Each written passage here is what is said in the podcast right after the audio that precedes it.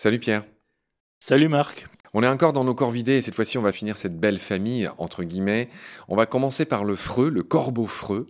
Alors pour ceux qui ne le connaissent pas, c'est un autre corbeau très sociable qui vit en bande et qui est très craint, très détesté des agriculteurs. Hein. C'est surtout eux qui sont visés bah, dès lors qu'on veut se débarrasser des corbeaux euh, pour les agriculteurs, et c'est vrai, hein, c'est pas faux, et ils mangent les semis, les semailles, et donc ils sont très craints. Il y a toutes sortes de dispositifs anti-corbeau, alors c'est le fameux corbeau freux, qu'on reconnaît tout de suite de loin, parce que le corbeau freux, il a la base du bec toute blanche. Voilà, oui. C'est comme ça qu'on le reconnaît vraiment, il n'y a aucun Ah moyen de net. confondre. Mhm. Je vais, si tu veux bien, commencer par les noms dans les différentes langues. Le freux, il s'appelle Corvo Nero en italien. En espagnol, c'est le graja ou grajo. Tu vas nous expliquer d'où ça vient dans un instant. En anglais, c'est le rook, R2OK. Je signale tout de suite pour les amateurs d'échecs que rook, c'est le nom de la tour aux échecs. Et en allemand, c'est Zaat Krähe. Donc on reconnaît un corps créeux qui signifie la corneille en allemand, mais Zat, on verra d'où ça vient aussi.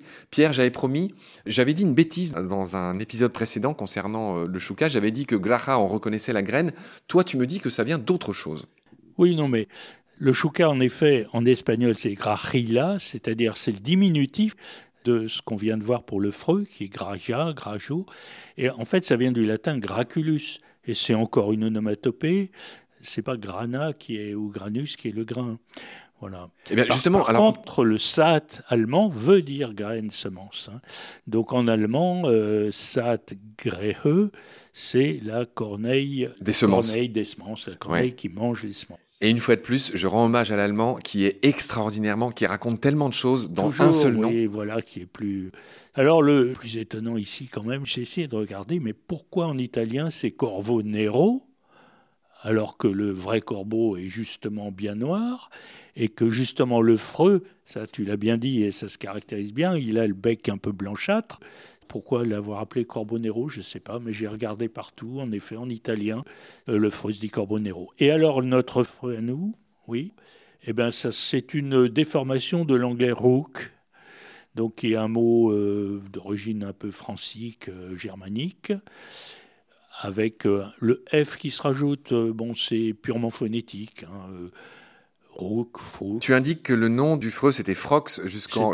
Moyen-Âge en 1220. Oui, Ça oui. devient freux et effectivement, on a rajouté un F devant le rook, frouk, freux. Oui, un peu comme, euh, je sais pas, rana, c'est la grenouille en latin, et puis ça devient grenouille. Pierre, le nom scientifique du freux, c'est Corvus frugilegus, ce qui veut dire tout simplement le ramasseur de graines. Donc en français, dans, au moins dans son nom scientifique, il y a cette idée euh, qui embarrasse tant les agriculteurs. Et je prépare une émission là pour France Culture sur les corvidés, leur intelligence, mais aussi le fait que ben, beaucoup d'agriculteurs cherchent à s'en débarrasser. Et ce qu'on raconte avec euh, Valérie Dufour, qui est une spécialiste des corvidés, c'est que les dispositifs pour les effrayer à base de sons ne fonctionnent pas longtemps parce que ces oiseaux sont tellement intelligents qu'ils repèrent vite un son répétitif et donc il faut tout le temps les changer, sinon ça ne marche pas. C'est passionnant, ça, vraiment, oui, oui, c'est c'est extraordinaire. Donc voilà ce qu'on pouvait dire sur le freux. Pierre, un oiseau très sociable qui, euh, voilà, qui est l'ennemi héréditaire des agriculteurs. C'est vrai qu'il provoque des dégâts dans les champs hein, et donc ils sont très martyrisés. Dans ces fameuses émissions là pour France Culture, on va raconter notamment que en Suisse, le freux, il est protégé. En France, il est ésode. C'est-à-dire qu'il est espèce susceptible d'occasionner des dégâts. Et donc, il est piégé, malheureusement.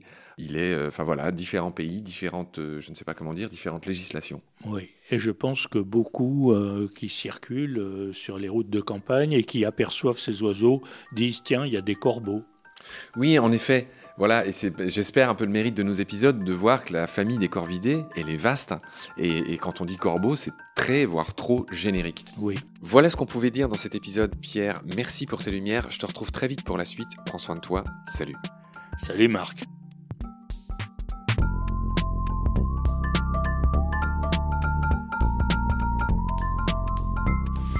I've seen things you people wouldn't believe.